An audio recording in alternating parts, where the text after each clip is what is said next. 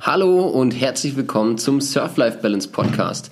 Wir sprechen heute mit Lars Brome. Lars Brome baut für uns die Bretter, die die Welt bedeuten und ist einer der Inhaber von Shearboards. Zusammen mit seinen Kollegen baut er in Deutschland handgemachte Custom Kite und Wakeboards und wir wollen heute in diesem Podcast mit ihm darüber sprechen. Im ersten Teil geht es so ein bisschen um die Bretter an sich selbst und wie so ein Brett überhaupt gebaut wird und was es ausmacht. Und im zweiten Teil reden wir gemeinsam etwas mehr über das Business und wie das Ganze überhaupt aufgebaut wurde. Schaut gleich mal in die Show Notes, denn heute gibt es da was Besonderes, was es die letzten Tage noch nicht gab. Wir haben eine Zusammenfassung geschrieben, mit der ihr immer direkt in die Kapitel widerspringen könnt, die euch interessiert. Aber jetzt wünsche ich euch ganz viel Spaß beim Hören des ganzen Podcasts und ja, hoffe, ihr nehmt einiges mit.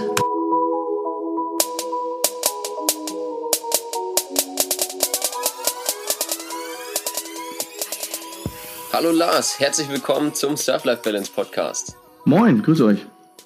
Ja, wir haben uns auch schon lange nicht mehr gesehen, mindestens zwei Wochen nicht. Das letzte Mal beim Hängt ihn höher, bei dieser trostlosen Veranstaltung ohne Wind, ne, wie das bei den Kitern manchmal so ist. Hat da aber dennoch viel Spaß gemacht auf jeden Fall. Genau, also wir hatten ordentlich äh, Spaß am Glas, oder wie sagt man das? ähm, bisschen Champagner getrunken. 79,99 kostet die Flasche da UVP, genau, ja. In der Factory zu kaufen, habe ich gehört. Aber wenn ihr kein Champagner verkauft, dann verkauft ihr noch andere Sachen. Und zwar Handmade, Kite und Wakeboards. Ja. Wie seid ihr dazu gekommen, Lars?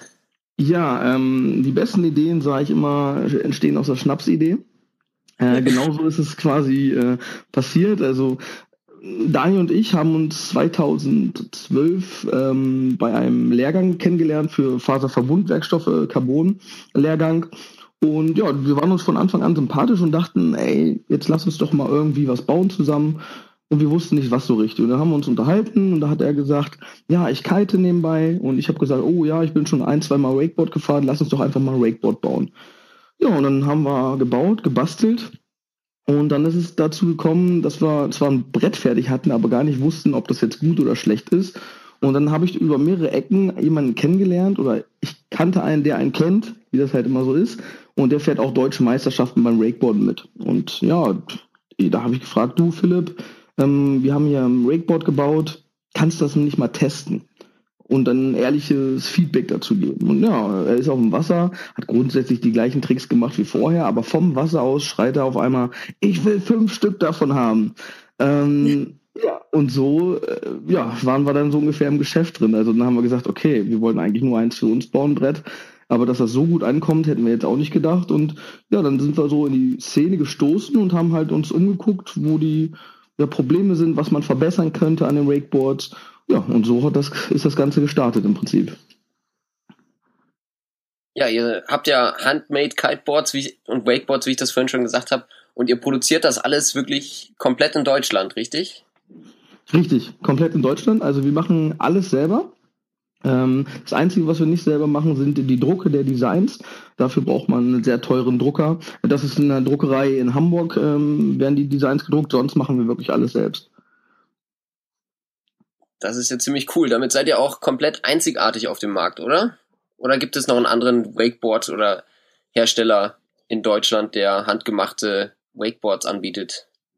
Ja, gibt es schon. Also der Kreis ist sehr klein, man kennt sich untereinander, aber grundsätzlich gibt es das schon. Ja, im Kite-Bereich gibt es ja auch den, den einen oder anderen Hersteller. Aber was macht eure Boards denn wirklich besonders im Vergleich zu allen anderen Herstellern? Beziehungsweise was könnt ihr, was alle anderen nicht können? Ja, im ersten Moment ähm, ist es natürlich bei uns steckt ganz viel Liebe drin. Also richtig viel Liebe. Ähm, wir haben halt richtig Bock, äh, die Bretter zu bauen und die auch zu verbessern. Und wir sind nicht nur auf den Kommerz aus, aus, sondern wir wollen halt auch wirklich das Produkt verbessern, ein gutes Produkt, ein langlebiges Produkt entwickeln. Das ist natürlich schon mal eine Einzigartigkeit und dann auch, weil es so wenig Firmen gibt, die Handmade-Produkte machen, beziehungsweise Handmade-Boards, ähm, Und was uns richtig ähm, rausschlägt, ist, dass wir alles nur mit Carbon bauen, also ein Holzkern zwar in der Mitte, aber grundsätzlich alles Leichtbau Carbon. Und bei uns kann man sich ein eigenes Design drauf machen. Also von einer Katzenbaby-Fotos bis hin zu einer Familiencollage haben wir gefühlt schon alles gemacht und das ist halt wirklich einzigartig. Das geht halt nur in Handmade-Bereich und ja, das sticht uns raus. Und so kann man quasi sein Board, wie man es haben möchte, konfigurieren. Ja, Lars, wir hatten euch ja letztens in eurer Manufaktur in der Nähe von Hamburg besucht. Wie hat es denn davor gestartet? Also bis ihr diese Manufaktur hattet, wo habt ihr denn am Anfang die Boards gebaut? Ja, ganz klassisch, natürlich in der Garage. ähm, das Witzige ist, da gibt es noch eine kleine Story-Anekdote. Und zwar war das in der Garage von einem Kollegen Daniel, beziehungsweise von den Eltern. Und da hat die Mutter, kam noch so rein, ey, fackelt mir hier bloß nichts ab. Und wir haben gesagt, ja, wir machen ja nichts, sie kann nichts abfackeln. Ja, nächsten Tag kommen wir hin, ist die ganze Wand schwarz, ist die Vakuumpumpe abgeraucht. Und ja, war nicht so gut. Äh, wir mussten dann uns entschuldigen, aber ja, das war so die ersten, nee, der erste Start in der Garage. Und dann sind wir in so kleine Kellerräume gegangen und es wurde nach und nach jede Räumlichkeit, die wir hatten, wurde halt äh, langsam immer alles zu klein und wir haben uns immer vergrößert. Und ja, und jetzt haben wir einen schönen Laden im Keller, ähm, wo wir unsere Fräsarbeiten machen können, oben Laminierarbeiten, dass das schön getrennt ist. Wir haben Lagerflächen und sogar das wird mittlerweile zu klein. Ja, das klingt ja ziemlich cool und auch ziemlich spannend. Ähm, du hast vorhin gesagt, ihr baut Kiteboards und Wakeboards ausschließlich aus Carbon. Jetzt gibt's natürlich bei den Kitern und auch bei den Wakeboardern immer öfter dieses Gerücht eines Vollcarbon-Boards. Gibt es überhaupt Vollcarbon-Boards? Weil das hört man immer relativ oft. Ich bin der Meinung, es gibt keine wirklichen Vollcarbon-Boards, aber vielleicht kannst du da als Profi nochmal was zu sagen. Alle Bretter haben doch eigentlich mittlerweile ein Holz- oder Schaumkern, oder? Ja, das ist richtig. Ähm, also wirklich Vollcarbon ähm, gibt's nicht. Grundsätzlich fängt es schon an, wenn man es wirklich aus Vollcarbon machen würde, würde es nicht schwimmen, das Brett dann wäre es nämlich schwerer. Ähm, das, das ist so das erste Problem, weswegen es eigentlich nicht gehen kann. Es gibt neue Technologien aus der Raumfahrt, wo man einen Luftkern mehr oder weniger auf, aus ausgestellten Fasern, aufgestellten Fasern, ähm, die quasi einen Luftkern bilden. Das ist möglich, aber da ist trotzdem die Haltbarkeit und die, äh, gerade bei den Verstärkungen von den Verschraubungen für die Pads, ist das fast unmöglich. Aber äh, wir haben auch schon mal ein bisschen mit rumexperimentiert, Longboard schon mal so gebaut. Ist eine witzige Sache, aber noch nicht für die Serienreife gedacht. Wo wir jetzt schon im Bauprozess sind, wie lange dauert sowas, bis so ein Board dann komplett fertig ist? Puh, ja, das ist immer echt schwer zu sagen, ähm, weil wir müssen ja wirklich ja alle Schritte von Anfang an machen. Also manche Sachen machen wir nebenbei, zum Beispiel während wir ein Brett laminieren, läuft unten unsere Fräsmaschine und bereitet die äh, Kerne soweit vor. Aber grundsätzlich kann man sagen, komplett so ungefähr ja sechs Stunden, sage ich jetzt mal. Also nur reine Arbeitszeit, denn eigentlich kommt noch die größte Zeit ist eigentlich die Wartezeit. Wir ähm, lassen unsere Bretter aushärten, 24 Stunden lang und dann tempern wir das Brett nochmal ähm, bei 80 Grad für 8 Stunden. Das ist einfach nur, um die ganzen Spannungen aus dem Brett zu nehmen.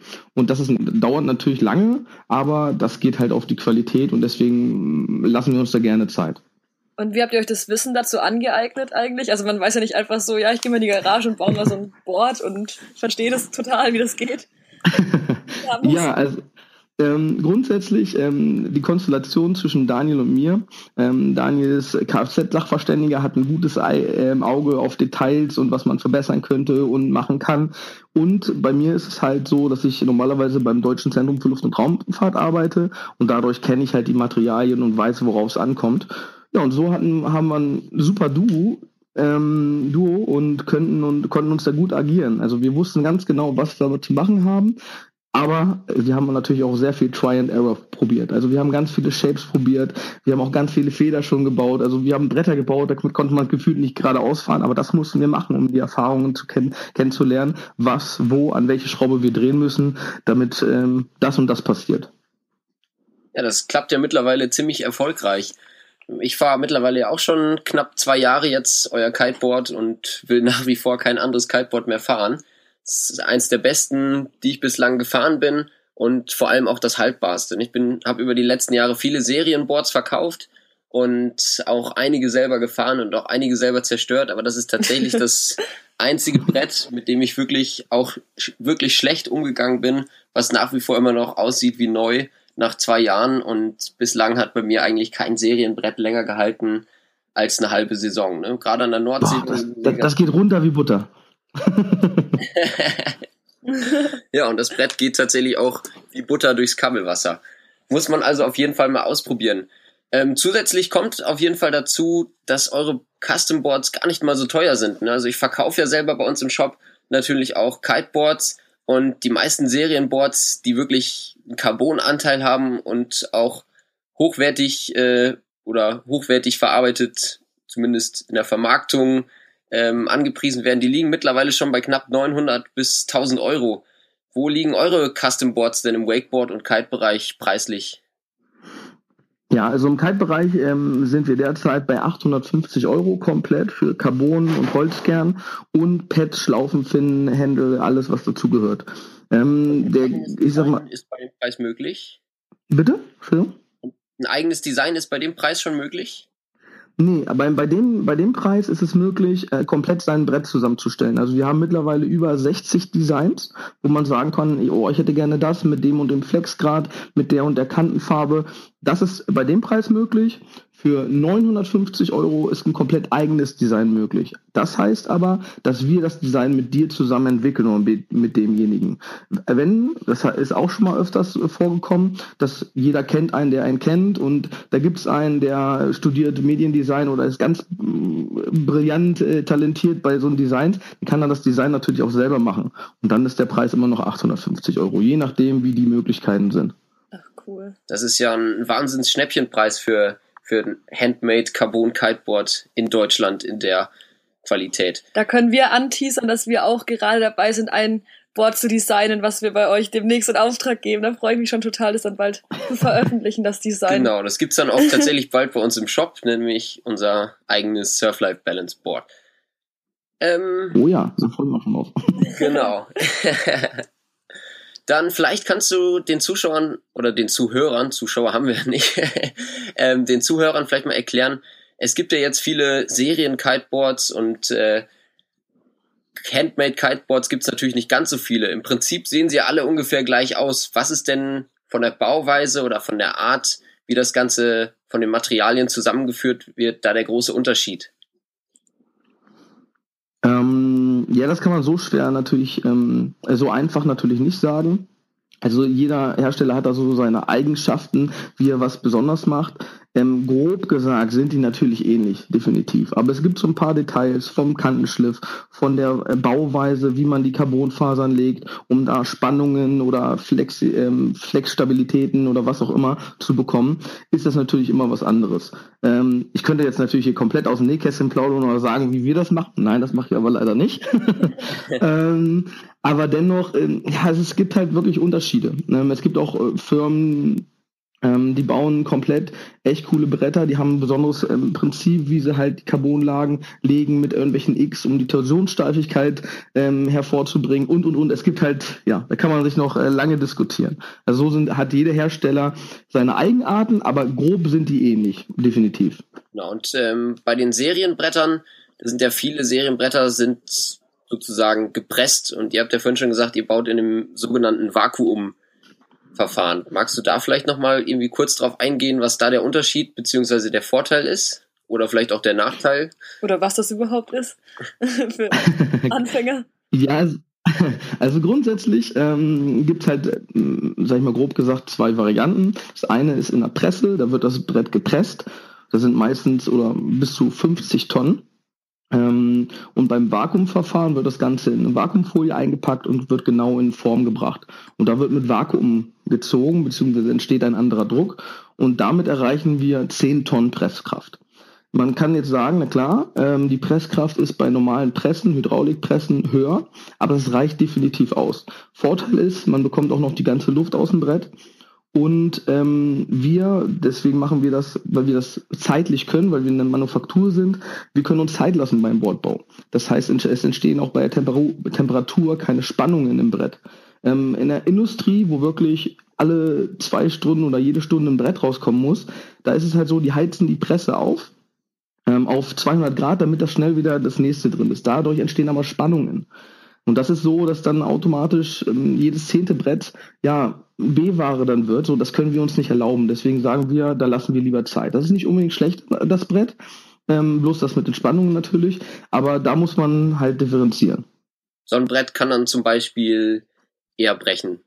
Oder wie muss man sich das vorstellen? Mm, ja, eher brechen nicht. Also wenn die beide gut gebaut sind, ähm, merkt man wirklich überhaupt gar keinen Unterschied. Bloß äh, die Fehlerproduktion ähm, bei Pressen ist halt größer, weil wegen diesen Spannungen, wenn man das so macht mit den schnell aufheizen, bei der Serienproduktion zum Beispiel. Natürlich kann man es dann langsam machen, dann ist aber kein Problem. Aber grundsätzlich ist es jetzt nicht schlechter. Nur wie man halt an die Sache rangeht, ähm, muss man halt anders machen. Genau. Also ihr legt sehr, sehr großen Wert ja auf Qualität und Verarbeitung. Wie sieht das denn bei euch aus, sag ich mal, wenn mal ein Brett kaputt gehen sollte, brechen sollte oder gerade auch für viele Leute interessant jetzt beim Kiten, die natürlich mit festen Bindungen fahren, halten eure Bretter das aus oder was halten die allgemein aus und wie geht ihr damit um? Ähm, ja, also wir haben, da muss ich auch noch ein bisschen ausholen, wir kommen ja ursprünglich, haben wir angefangen mit Rakeboards und da ist es uns im ersten Jahr passiert, äh, dass bei einem Teamfahrer, sogar auch ausgerechnet noch beim Contest, sind die Insatz rausgerissen. Das war genau das unser erstes Jahr, was unser, auch unser Testjahr war. Und da habe ich als allererstes gefragt, geht's dir gut, hast dich irgendwie verletzt? Und ich hatte richtig Panik. Ich dachte, Junge, ich hoffe, dem ist nichts passiert. Und das Gott sei Dank nicht. Und dann wusste ich aber, das müssen wir verstärken. Das darf nie wieder passieren. Und wir haben ein paar Sachen überlegt und entwickelt, wo wir sicher sind, dass die jetzt nicht mehr rausreißen. Und genauso wie auf dem Bruch vom Board. Also wir geben jetzt ein Jahr lang Garantie auf Anti-Insatz rausreißen und Anti-Durchbrechen. Und das können wir halt deswegen sagen, weil wir wirklich davon überzeugt sind. Es ist trotzdem schon mal passiert. Ähm, das kann man nicht aus, aber dann sind wir, stehen wir für unseren Service und dann äh, kümmern wir uns dann natürlich auch drum. Das ist ja ein ziemlich cooles Angebot. Das ist dann wahrscheinlich auch der Vorteil eines kleineren, wirklich, ja, deutschen Herstellers, der das alles handmade macht und wirklich weiß, was in seinem Board auch drinsteckt und was das Board kann. Richtig, genau. Und, und wir kennen auch jeden unserer Kunden. Also mit jedem haben wir mindestens schon mal geschnackt oder so. Das heißt, wir haben auch einen direkten Kundenkontakt. Und ähm, weil ich nochmal zu der Frage zum Preis her, ähm, wir, wir können es halt auch günstiger anbieten, ähm, weil wir Direktvertrieb haben. Wir haben bisher keine Shops, außer jetzt natürlich Surf Life Balance.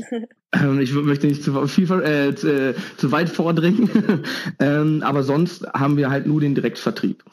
Ähm, weil grundsätzlich ist es, weil wir halt viel mit Carbon bauen und wirklich keine Glasfaserlage haben. Carbon ist zehnmal so teuer wie Glasfaser. Deswegen an, einige Hersteller machen nur eine Lage rein. Nee, wir machen wirklich ähm, komplett Carbon bis auf den Holzkern. Und das ist eigentlich teurer, aber wir kompensieren das wieder mit, mit dem Direktvertrieb. Das ist sehr cool. Ähm, dazu ist die nächste Frage. Und zwar, jetzt haben wir ja viel über die Boards gesprochen und über die Herstellung. Ähm, was uns noch total interessiert, ist, dieses ganze Business, was ja dahinter steckt oder allein auch dieser Mut, den ihr da damals auch hattet, das einfach zu starten und auch einfach die, ja, dass ihr das so hinbekommt, weil du hast ja gemeint, du arbeitest ja auch noch oder Daniel ja auch, also es ist ja eigentlich nur, oder was heißt nur, es ist ja, ihr macht das in eurer Freizeit komplett, also wie machst du das zeitlich, wie, wie kriegst du das unter einen Hut alles? Ja, das ist eine sehr gute Frage, weiß ich manchmal selber nicht.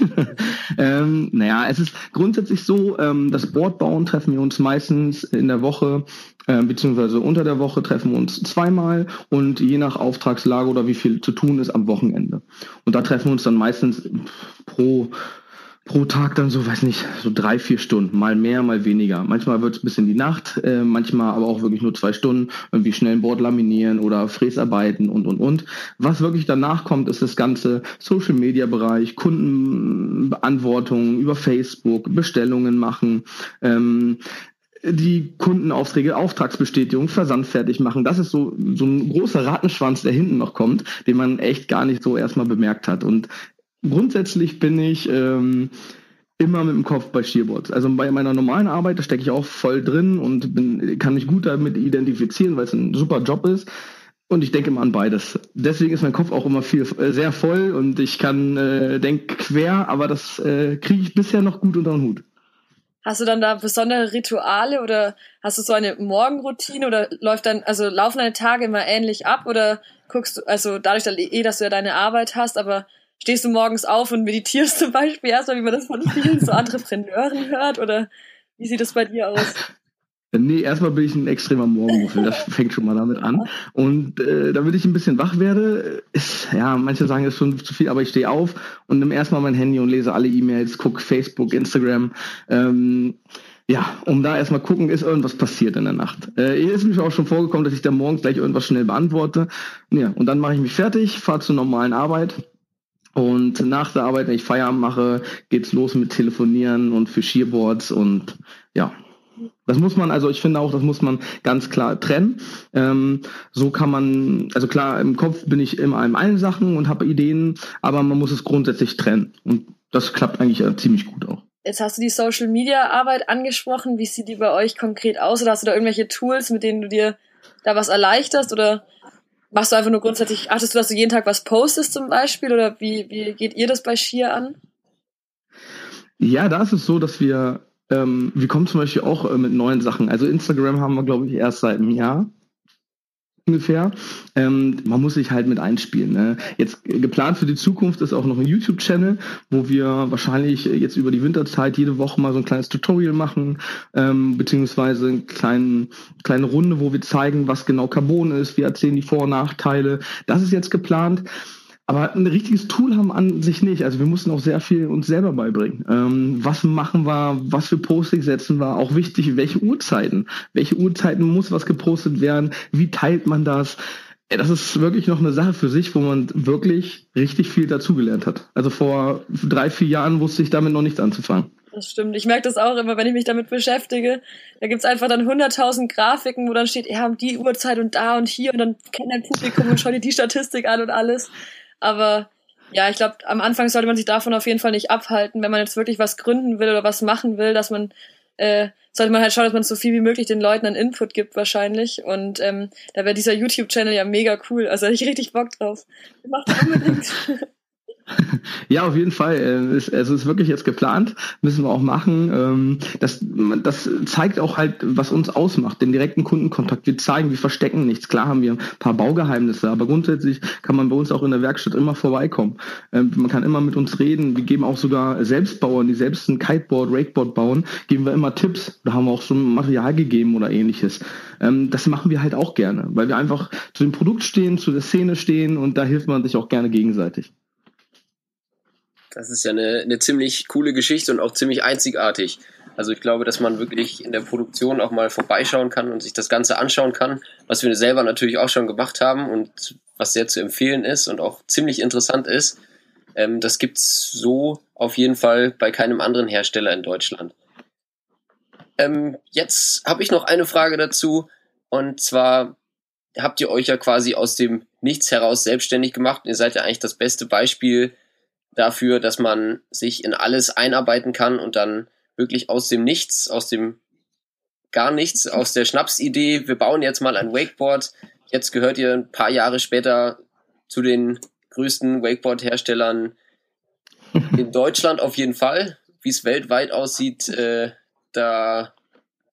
Nächstes Jahr hätte ich noch Zeit für den ja, weltweiten Markt. genau.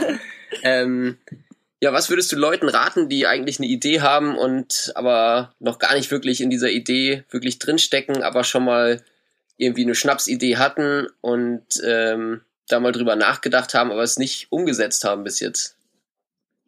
Ja, also, also mittlerweile hat man da wirklich äh, gute Tipps, finde ich, ähm, weil wir haben alles durchlebt. Der eine und ich, wir haben alles Mögliche gemacht und Stärken und Schwächen auch kennengelernt eines Gründers. Ähm, der erste Tipp ist, machen, machen, machen. Also man muss es erstmal wenigstens ausprobieren. Wenn man eine Idee hat, dann erstmal erstmal recherchieren. Was ist äh, da besonders? Also was uns jetzt auch besonders macht, ähm, wir haben ein Produkt oder eine Nische entdeckt, die so weit nicht, so noch nicht gibt. Wo kann man sonst ein eigenes Design kaufen? Das heißt, wir wollten nicht nur einfach ein Rakeboard auf den Markt bringen oder ein Kiteboard, wie es schon zig auf dem Markt gibt, sondern man muss sich irgendwie rausstechen mit irgendeiner Idee, irgendeinem Konzept. Das haben wir gemacht und das ist eigentlich auch wichtig. Das ist meine Meinung. Gibt es natürlich auch andere Meinungen. Man kann natürlich auch schnell in den Markt einbrechen und einfach mit Preisdumping oder etwas machen. Das ist meine Meinung nicht das Richtige. Nee, aber auf jeden Fall machen und recherchieren und gucken und wo Sinn und Zweck ist und dann die ersten Prototypen machen. Sei es eine ähm, Idee einfach nur oder wirklich ein Produkt. Dann einfach mal bauen, ein bisschen basteln. Und das sind so meine Haupttipps. Ähm, zusätzlich möchte ich noch zu unserer Geschichte sagen, wir haben wirklich, jeder hat mit einem Budget angefangen von 1000 Euro. Das ist für eine Gründung mehr als wenig eigentlich, aber wir haben gesagt, wir wollen es ganz langsam aufbauen. Wir wollen ganz klein, ganz sanft anfangen. Wir wollen nicht zu viel falsch machen. Da war es natürlich, die Anfangszeit ist dadurch natürlich extrem schwer. Und das Ganze hat auch lange gedauert dadurch. Das heißt, wenn wir im, im Rücken 50.000 Euro gehabt hätten, wären wir, wo wir jetzt in fünf Jahren sind, wahrscheinlich schon in ein oder zwei Jahren gewesen obwohl wir dann vielleicht auch nicht so direkt und unsere Art beibehalten hätten. Das ist jetzt so eine Sache, kann man natürlich ähm, ja selber drüber philosophieren. das stimmt. Ja, jetzt hast du gerade so gesagt, dass am Anfang besonders schwierig war. Kannst du uns da mal mitnehmen, wo waren die größten Schwierigkeiten oder hattest du mal so einen richtigen oder ihr mit Schier einen richtigen Tiefpunkt und wie hast du dich da wieder rausgekämpft? Gab's da sowas? Ja, ja, wir hatten definitiv Tiefpunkte. Also gerade am Anfang ähm, ging es einmal los, wo wir viele Prototypen gebaut haben, um einfach uns den Shape kennenzulernen. Wir haben getestet und wir haben halt so viel Bretter gebaut und gerade die ersten Bretter tun kostentechnisch halt richtig weh. Und da haben wir halt Bretter gebaut, wo ich schon meinte, die man fast nicht fahren kann. Das war ein bisschen ärgerlich, aber wir haben immer weitergemacht, weil wir hatten noch so viel Bock und wir wussten, das geht irgendwie, wir müssen es nur machen. Das war das erste und das zweite war mal, wo sich ähm, die Folie gelöst hat von unseren Rakeboards. Und das war sehr, sehr ärgerlich, denn wir haben, ich glaube, 20 Stück mussten wir dann zurücknehmen. Äh, nach irgendwie zwei Monaten hat einer angerufen und gesagt, moin Leute, ähm, bei uns löst sich die Grindbase. Und wir wussten nicht, woran es liegt. Ja, später hat sich festgestellt, es lag an der Hinterlegungsfarbe. Mhm der Hersteller hat eine neue Farbe gehabt und der hat uns gesagt, nee, nee, ist alles die gleiche Farbe, ist nur eine andere Charge und und und. Ja, und das lag an der Verbindung mit Epoxidharz und der Farbe und wir mussten 20 Bretter, und das war relativ am Anfang, 20 Bretter zurücknehmen. Also wir haben den Leuten auch gesagt, Leute, ruft uns an oder wir wussten ungefähr, wer wo wie welches Brett hatte, von der Charge quasi. Und die haben angeschrieben, Leute, wenn irgendwas ist, sagt uns Bescheid, ihr bekommt ein neues Brett. Und so haben wir es auch gehandelt aber das hat uns echt sehr wehgetan, weil wir effektiv haben wir dann 40 Bretter gebaut, die wirklich, ja, ähm, 20, die kaputt waren und dann natürlich 20, die wir nachbauen mussten. Und das hat wirklich sehr, sehr wehgetan. Und da haben wir gesagt, okay, eigentlich hören wir auf, das geht nicht, kostet zu viel Geld. Ja, und dann muss man aber wirklich, auch wenn man am Boden ist, muss man nochmal aufstehen, nochmal weitermachen und sagen, jetzt erst recht. Und das ist auch so der nächste Tipp, sage ich jetzt mal, den ich geben kann, einfach erstmal weitermachen. Und ähm, auf die Leute hören, äh, nicht hören, die sagen, nee, das wird doch sowieso nichts, das ist eine scheiß Idee. Manchmal muss man es einfach machen und den Leuten dann erstmal zeigen. Ja, das fand ich so cool, als wir übrigens letztens bei euch waren in der Manufaktur, da sind wir bei euch vorbeigefahren und wir wollten eigentlich nur kurz, ich weiß gar nicht mal, ein Brett abgeben oder irgendwas machen und eigentlich gar nicht so lange bleiben und wir haben uns total mit dir verquatscht und irgendwie bis in der Nacht haben wir irgendwie über deinen, oder über diesen Gründerspirit geredet und ich fand es so inspirierend einfach, weil wir da auch noch so viel auch von dir irgendwie lernen können und konnten, weil wir stehen ja quasi auch noch eigentlich am Anfang oder sind gerade mitten dabei. Und das fand ich so cool, einfach welche Tipps du da geben kannst. Oder irgendwie, dir spucken ja so viele Ideen die ganze Zeit in deinem Kopf rum, die du gerne umsetzt oder umsetzen möchtest oder auch umgesetzt hast.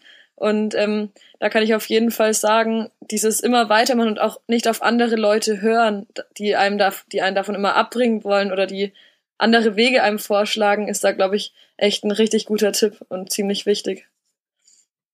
Ja, auf jeden Fall. Und ein Spruch, den werde ich nie vergessen und irgendwie hasse ich den auch, aber irgendwie stimmt er auch, ist, ja, ich bin jetzt selbstständig und dann sagt derjenige selbst und ständig. Also wenn ich für jeden Spruch oder jedes Mal, wo ich das gehört habe, einen Euro bekommen würde, wäre ich jetzt Millionär, glaube ich.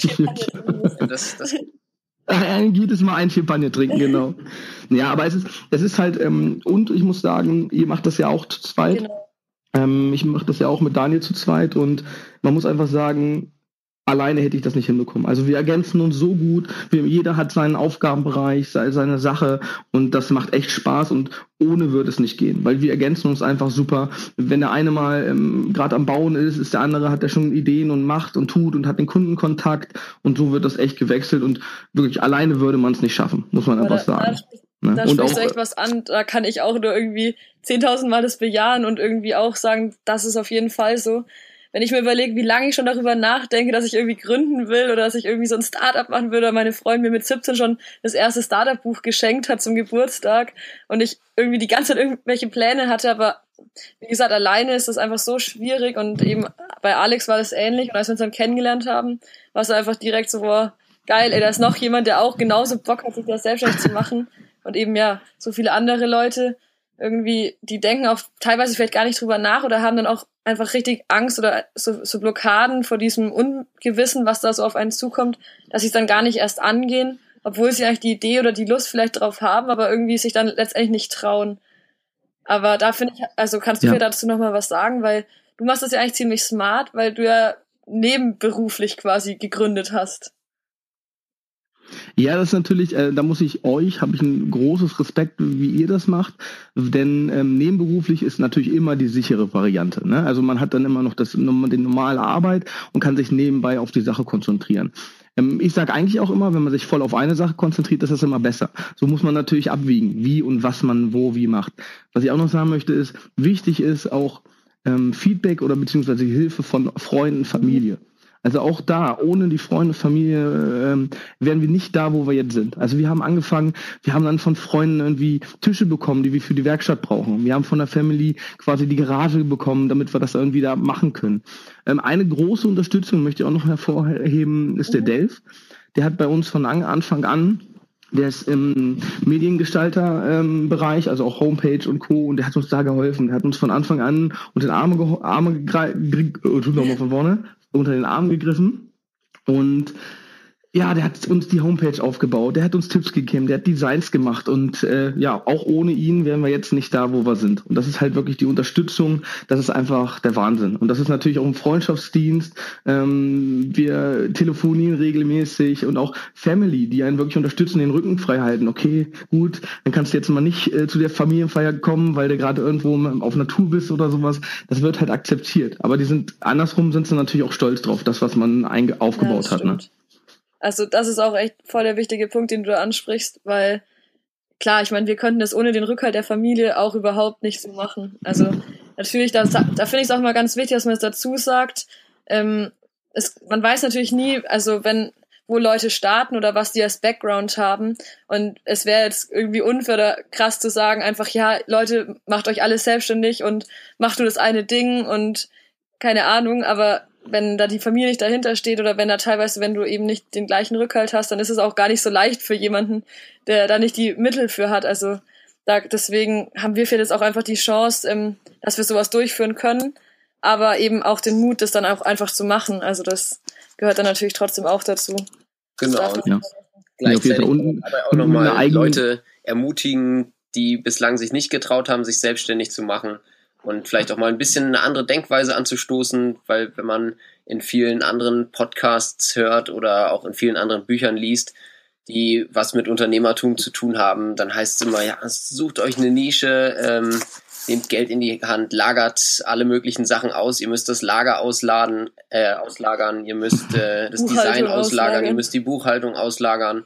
Und alles, das Grafikdesign, das Mediendesign, das müsst ihr auslagern wenn wir alles Mögliche auslagern würden oder wenn ich alles Mögliche auslagern würde, dann, dann wäre ich pleite. Und ähm, ja. das einfach nochmal so als Denkanstoß für viele Leute. Man kann am Anfang wirklich vieles, vieles selber machen. Da muss man halt mal selber dastehen und abends äh, die Pakete zusammenpacken oder sich mit Buchhaltung beschäftigen. Oder bis nachts irgendwelche Tutorials machen für die Webseite. oder irgendwelche Tutorials lesen. Aber man kann sich wirklich in, äh, in viele Sachen einarbeiten und ähm, am Anfang muss nicht immer, wenn man eine gute Idee hat, äh, das Geld im Vordergrund stehen, um sie auch wirklich umzusetzen. Nee, richtig, auf jeden Fall. Also da bin ich 100% bei euch. Es ist halt so, man, man kann auch nicht alles auf einmal. Also wenn einer jetzt zum Beispiel, ich sag jetzt mal, keine Ahnung, einen Tisch baut, einen supergeilen Tisch, dann ist der Tisch vielleicht super, aber er muss es immer noch vermarkten können. Wenn er aber eigentlich nur der Tischbauer ist, dann kann er das nicht. Das heißt, er braucht auch Hilfe oder muss sich das, das, das, ähm, das aneignen, dass er das kann. Wie verkaufe ich denn jetzt diesen Tisch? Ich baue zwar einen geilen Tisch, aber ich muss das auch weiter vermarkten können. Und dann geht schon weiter. Ja, aber der kann, der kann das dann vermarkten, aber dann kann er noch keine Homepage Homepage erstellen. Und deswegen ist Freunde, Verwandtschaft und Hilfe und sich selbst viel aneignen, ist, muss man machen. Also anders geht's halt nicht. Weil nur ein gutes Produkt bringt allein äh, nicht den Erfolg auch vom, vom Selbstständigen.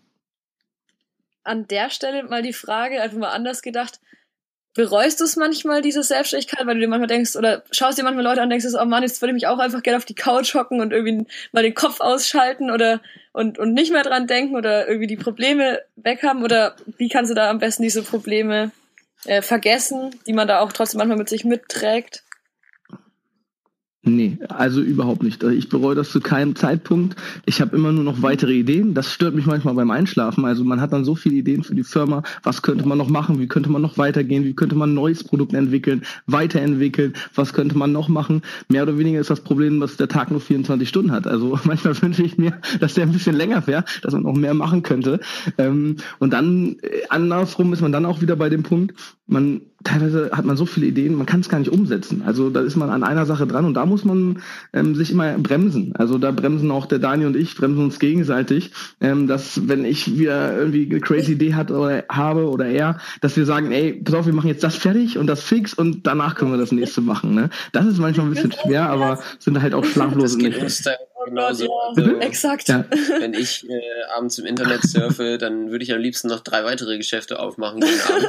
Ja, wir reden jeden Tag noch über eine weitere Geschäftsidee und was wir dann auch noch machen. Und sagen wir bei so, ey komm, jetzt erstmal das eine und jetzt machen sind wir ja eh schon, schon zwei Sachen, ja. die wir quasi haben und äh, oder mehr oder weniger eigentlich fast schon drei. Und äh, wenn man dann ja trotzdem noch so viele Ideen hat und so viele Sachen eigentlich gerne machen würde, das Gefühl kenne ich und Celine muss mich dann auch manchmal bremsen und sagen, hey, hier, Fokus und äh, die anderen Sachen können wir immer noch machen. Aber an der Stelle finde ich es auch so geil. Also ich muss auch sagen, jetzt für Leute, die auch gerade in unserem Alter zum Beispiel sind, ich habe jetzt gerade mein Studium fertig und ich hatte ja schon währenddessen immer so Lust zu gründen und ich hatte so viele Ideen und da ist es mir teilweise echt schwer, schwer gefallen, mich dann auch so zu fokussieren, weil man eben so viele Dinge hatte. Ich habe ja auch dabei noch ja noch gearbeitet und ähm, viel Sport gemacht, verschiedene Sportarten. Und wenn du dann echt so tausend verschiedene Punkte hast, an denen du irgendwie weiterkommen willst und voll gut sein willst und dich anstrengen willst im Studium, gleichzeitig in deinem Job, den man noch ausführt,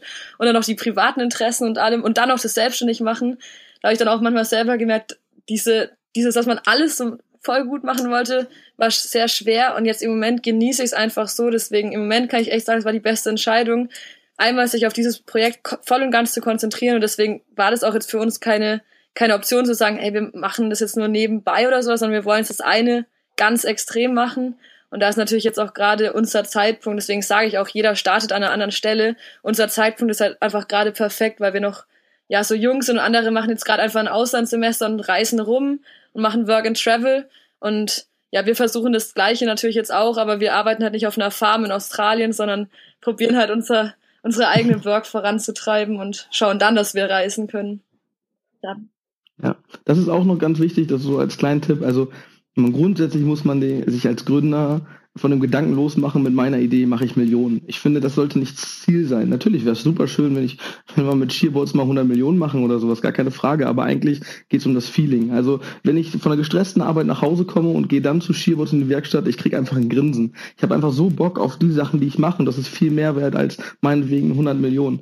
Ähm, das ist halt so ein Punkt, man sollte nicht, ja, damit ja. werde ich reich. Ähm, Nee, ich, ich meine mehr, mit den Sachen kann ich mich komplett identifizieren und das macht mir Spaß und es macht mir, macht mir Freude und ich kann auch mal, ähm, so wie ihr, ich kann auch mal rumreisen, Arbeit mit Vergnügen komplett verbinden. Wie genial ist das denn? Und das finde ich, sollte mehr das Ziel sein, anstatt zu sagen, ich mache ja jetzt genau. einige Millionen. Ja, das stimmt. Das ist ja wahrscheinlich dann auch der Unterschied teilweise, ob man jetzt einerseits, es gibt ja irgendwie so diese Start-up-Leute, die irgendwie was man immer so denkt, die dann so in Berlin sind, die dann natürlich versuchen, irgendwas aufzubauen, was man dann irgendwie für ganz viel Geld verkaufen kann, wo sie dann auf einen Schlag dann in Anführungsstrichen reich sind. Oder es gibt eben das, wo man einfach mal klein startet, guckt, wie es weiterläuft und eben das macht, was einen wirklich erfüllt und wo man dann einfach total glücklich mit ist. Also ich kann mir auch im Moment einfach nichts Schöneres vorstellen, als mich einfach jeden Tag mit diesen Themen zu beschäftigen, die eben rund ums Surfen, um das Gründen, um das Marketing, um die ganzen Geschichten da gehen. Also finde ich, also da brauche ich auch jetzt einfach weniger. Wie gesagt, Alex und ich, wir sind ja auch mega oft einfach im Auto unter, unterwegs und ich habe auch schon zu Alex gesagt, ey komm, wir probieren einfach so lange unsere Sachen und selbst wenn wir irgendwann mal, wenn es aber so blöd kommt, dass wir echt so gescheitert sind, dass wir einfach in diesem Auto mal kurze Zeit irgendwie leben müssen, dann machen wir einfach was anderes oder probieren es weiter und irgendwie, ja, das schwebt mir noch in meinem Kopf so vor. Also solange wir halt eben diese Sachen machen können, ähm, es ist natürlich schön, wenn ein bisschen was hinten hängen bleibt, aber es ist nicht der Vordergrund zu sagen, ey, ich verdiene jetzt eine Million Euro damit oder so.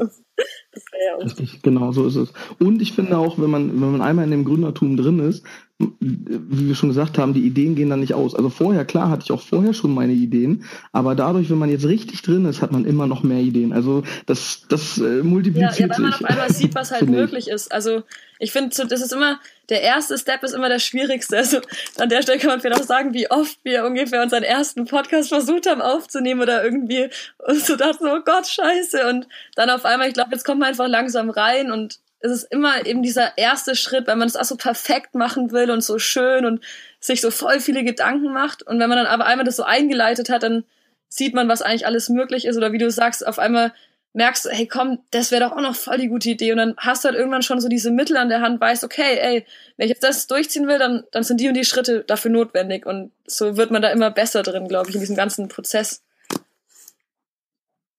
Ja, auf jeden Fall. Man hat einfach einen großen Weitblick. Also man kennt sich an, wie wir schon gesagt haben, Social Media, man weiß auch, welchen Hebel man dann drehen muss, um halt Leute zu erreichen oder das zu machen. Und dann kriegt man neue Ideen, okay, was mache ich dann und dann.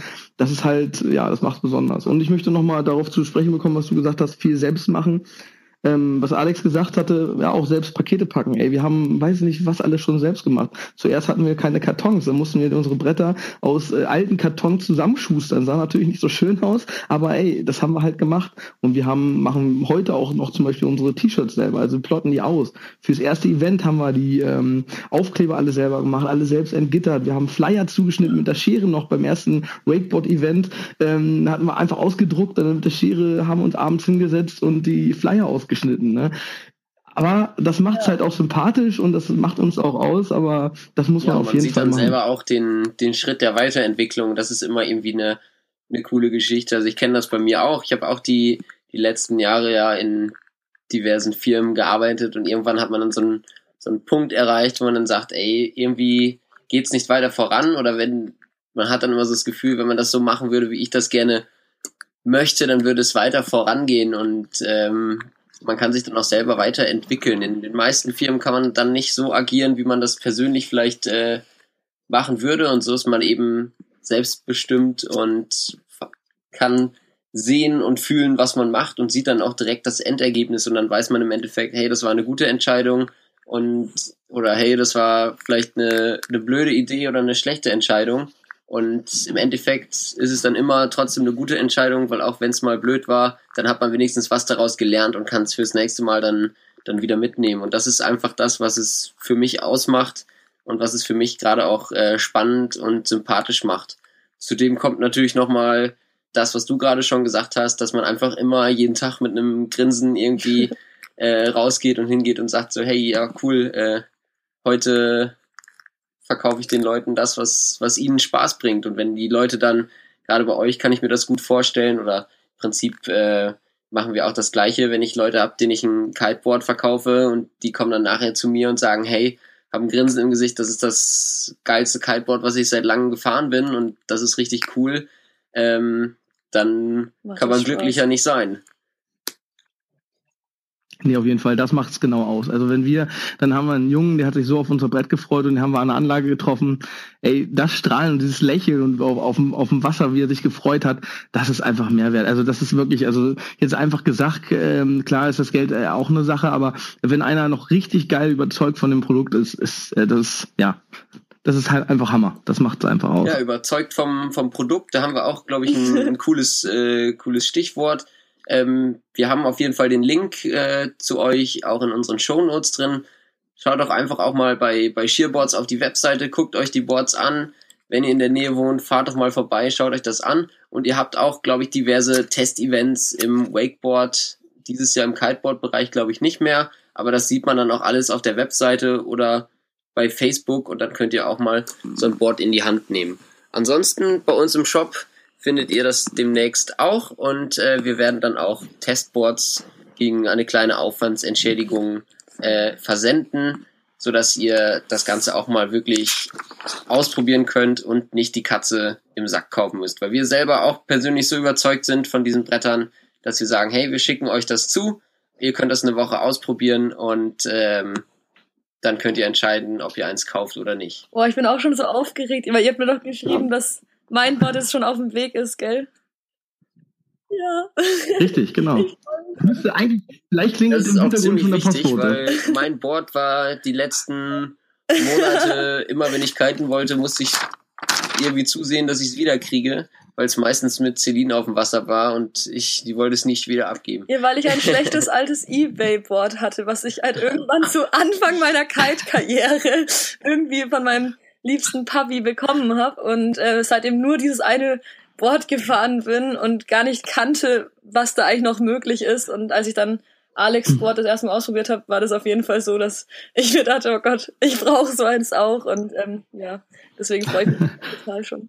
Ja, das macht, das ist auch wichtig, also wie du auch meintest mit dem Testen. Also äh, ich sage immer, ich kann jetzt das äh, ein Brett anpriesen wie nichts Gutes. Jeder Hersteller sagt, sein Brett ist ungefähr das Beste. Und ich sage immer, oder wir sagen immer, testen, testen, testen. Denn jeder hat einen anderen Geschmack und man kann nicht sagen, das ist das beste Brett, sondern man muss einfach, wie es einem zu seinem Style, zu seinen Sachen passt. Deswegen sage ich immer, testen, testen, testen. Nutzt Test-Events, schreibt Firmen an, die versenden Kite-Boards zum Testen. Jetzt auch ihr, unser Brett zum Beispiel ähm, das lohnt sich immer und sollte man auch immer machen. Oh, ich bin ganz voll aufgeregt. Ich habe ganz so Lust, noch weiter mit dir zu reden über die ganzen Ideen. ja, also ich hätte ja, ungefähr fünf ja, Stunden Zeit. Wir haben heute ja, auch jetzt nicht, Wir können es uns ja einteilen. Wir können auch heute Nacht wieder arbeiten. Und das ist das Geile. Oh ja, oh ja. Da habe ich die meisten Ideen. Tatsächlich immer die meisten Ideen. Kurz vorm Einschlafen ja. schaut man, setzt man nochmal durch sein Handy oh. und dann sieht oh. man irgendwas und dann zack, wird Google angeschmissen, Alibaba und. Wenn da auch mal die ganzen schlaflosen Nächte zusammenzählen würde. Alles, was sonst noch so geht, ja. Das ist dann, wir liegen dann abends auch teilweise, erzählen uns unsere Ideen und äh, ja, Celine zeigt mir ihre neuesten äh, Social Media Errungenschaften und ich zeige äh, irgendwelche Produkte. Darf ich jetzt auch nicht aus dem Nähkästchen plaudern die ich im Internet gefunden habe, und gesagt, ey, das muss ich kaufen, das will ich verkaufen, das ist das Geilste, was ich je gesehen habe. Kommt ungefähr jeden Abend vor. Ähm, nicht alle Produkte schaffen es dann noch wirklich zu uns, weil es lieblich dann noch bremsen muss, aber da wird in nächster Zeit auf jeden Fall noch einiges an interessanten Dingen kommen und passieren. Ja, da bin ich auf jeden Fall das auch gespannt, ganz klar. Mhm. Ja, es kommt. Nein, red du, sorry. Ja, bitte? Nee, ich weiß jetzt nicht okay. mehr, was ich sagen wollte. Jetzt bist du dran. Entschuldigung. ähm, ja, dazu zur Organisation, weil das war für mich am Anfang noch ein kleines Thema. Wie organisiert ihr euch da am besten? Also habt ihr da irgendwelche Tools? Ähm, irgendwie nutzt ihr gemeinsame Trello-Boards oder habt ihr ein Projektmanagement-Tool oder redet ihr einfach nur miteinander oder wie macht ihr das? Nee, also was, was wichtig ist, wirklich einfach große Kommunikation. Also das haben wir. Und dann halt auch ähm, WhatsApp-Gruppen. Ähm, wir haben, ich weiß gar nicht, wie viele WhatsApp-Gruppen ich jetzt allein über Shearboards habe. Wir haben Shear-Marketing-Gruppe, ähm, Shear-Chef-Gruppe so ungefähr, Shear-Teamrider, Shear-Kite-Teamrider, Shear, Shear-Botschafter. Ähm, und dadurch muss man, kann man das aber gut verteilen. Ja, es sind viele Gruppen, nervt mich manchmal auch, aber dadurch kann man echt viel kommunizieren und viel machen. Und das ist eigentlich effektiv das einzige Tool. Und natürlich unsere Stimme und wir telefonieren viel. Also Daniel und ich telefonieren, also ich würde sagen, durchschnittlich zweimal am Tag, wo wir irgendwas sagen, wo uns irgendwas einfällt über eine Bestellung oder wie auch immer. Ähm, ja, das ist eigentlich so das, was wir okay, am meisten aber ist nutzen. nicht so, dass ihr euch so Ideenboards baut und irgendwie da besondere Online-Tools benutzt. Okay. Nein, das definitiv. Ja, wir auch nicht. Also ich hatte über voll viele nachgedacht, aber irgendwie scheitert es dann immer an der Benutzung oder der Einrichtung. Deswegen haben wir uns einfach nur für eine ganz klassische leichte Wunderlist entschieden. Aber ich glaube, bis jetzt auch nur ich mal ein paar Punkte reingeschrieben habe. Meistens äh, scheitert es äh, an mir bei der Benutzung von solchen Systemen. WhatsApp finde ich super. ja, ich bin jetzt schon am Vorbereiten für unseren YouTube-Kanal. Ähm, ja, ich muss mich komplett neu mit beschäftigen. Also ich habe jetzt zwar eine Kamera, aber jetzt muss ich erstmal lernen, wie benutzt man die richtig, wie macht man die Filmaufnahmen, ähm, wie, wie schneidet man dann? Und oh, Junge, ich, das ist ja gefühlt ein neues Studium, wie ich die ganzen Schneidprogramme benutze, damit ich richtig schön was zusammenschneide und sowas. Das ist auch wieder, wo wir vorhin schon drüber gesprochen haben, so ein Selbststudium muss man wieder machen, weißt du schon, um sich das wieder beizubringen. Also welches Schnittprogramm? Nee, ehrlich gesagt nicht. Also ich habe so ähm, zwei, drei Freewares und dann habe ich halt noch auf meinem iMac habe ich mhm. da halt quasi noch einen. ein Programm drauf, aber ich habe mich noch nicht so richtig damit beschäftigt. Ich habe nur so kleine Sachen probiert, aber für Genau, Tipps das ist bin ja ich auch noch ein. Thema von, von uns. Wir wollen ja auch noch mal bei euch vorbeikommen und dann gemeinsam mit euch ein, ein Video drehen und auch den Leuten da draußen zeigen, wie das Ganze denn überhaupt aussieht bei euch. Indoor, in-house. Sehr gerne, sehr gerne. Ja, cool, Lars. Dann danken wir dir auf jeden Fall schon mal für das Gespräch und die netten Einblicke in euer Unternehmen. Und äh, ja, wir hoffen, dass wir uns möglichst schnell wiedersehen und das Ganze dann auch nochmal äh, visualisieren können, um den Leuten auch zu zeigen, ähm, ja, wie das Ganze denn wirklich dann auch in real vor Ort ausschaut. Ja, sehr cool. Ich bedanke mich für das coole Gespräch. Äh, mein erster Podcast. Juhu. Ähm, ich mu muss auch mal ganz kurz noch sagen. Ich muss Ja. noch jemanden grüßen, meine Mama. Grüße Ich habe ihr immer gesagt, ich, ich grüße sie. Ob im Fernsehen, im Radio oder im Podcast, ich grüße meine Mama. machen. Grüß doch noch deine Schulklasse von früher. Boah, ja, aber oh, das ist schon so lange her. Das weiß ich doch nicht mehr. Ich grüße alle. Ich grüße einfach alle, die mich kennen. Hauptsächlich meine Mama, meine Family und alle Unterstützer. Und danke, dass ich das Und nochmal alle, die möglicherweise in Champagner schon mal mit uns getrunken haben. Oh ja. Oh, oh ja, das auch. Wie viel das hat der gekostet. Alex? 79, 99. UVP im Handel. Okay, Das geil. lassen wir jetzt einfach. Ja, vielleicht machen wir auch nochmal eine eigene, eigene Sendung Äh, die nur Leute über müssen einfach auf die nächsten das. Kite-Events kommen, dann kriegen sie auch ein Champagner. Genau. Und von uns Definitiv. natürlich auch schöne Grüße an euer Daniel. gesamtes Team und äh, Daniel, Delf Ja, und alle anderen, die wir noch nicht persönlich kennen, von den äh, Wakeboard-Teamfahrern. Ja, und jetzt noch zum Abschluss, wenn euch, Ja. wenn jetzt jemand unbedingt so ein Board will, wo erreicht er euch am besten? www.sheer-boards.com oder Facebook oder äh, da stehen auch Telefonnummern, E-Mails, äh, überall, auf allen möglichen Kanälen. Die verlinken Aber wir. Da kann man nichts falsch machen. Oder über euch, ihr könnt auch Genau, den Kontakt natürlich gerne. Gerne. ja, geil. Danke, Lars. Also echt richtig cool. Ja, und ich hoffe, wir werden nochmal eingeladen zum nächsten Podcast. Ähm, vielleicht gibt es da noch ein anderes Thema. Muss ich mir vielleicht mal noch was überlegen.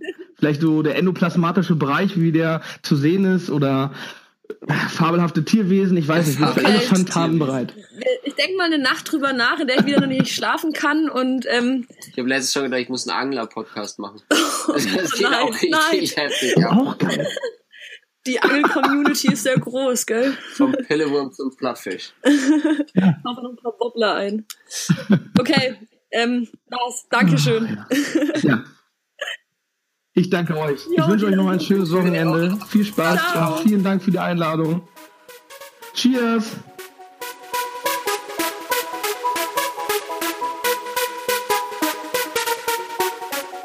So, das war das Interview. Vielen Dank, dass du eingeschalten hast. Ich hoffe, dass du viel lernen konntest oder für dich irgendwas mitnehmen konntest. Und was uns jetzt ganz besonders freuen würde, wäre, wenn du jetzt direkt nach diesem Hören dieser Podcast-Folge uns auf iTunes oder Soundcloud oder wo auch immer du gerade diesen Podcast hörst, eine Bewertung hinterlässt. Und ja, ganz besonders cool wäre es einfach auf iTunes. Das würde uns wahnsinnig helfen und geht auch ganz, ganz fix. Und ja, das wäre noch ziemlich cool. Ansonsten schreib uns unbedingt gerne auf Facebook. Ähm, da antworten wir dir und stell uns deine Fragen oder schreib uns einfach irgendwas und wir melden uns. Also ganz, ganz liebe Grüße, einen schönen Sonntag, bis bald.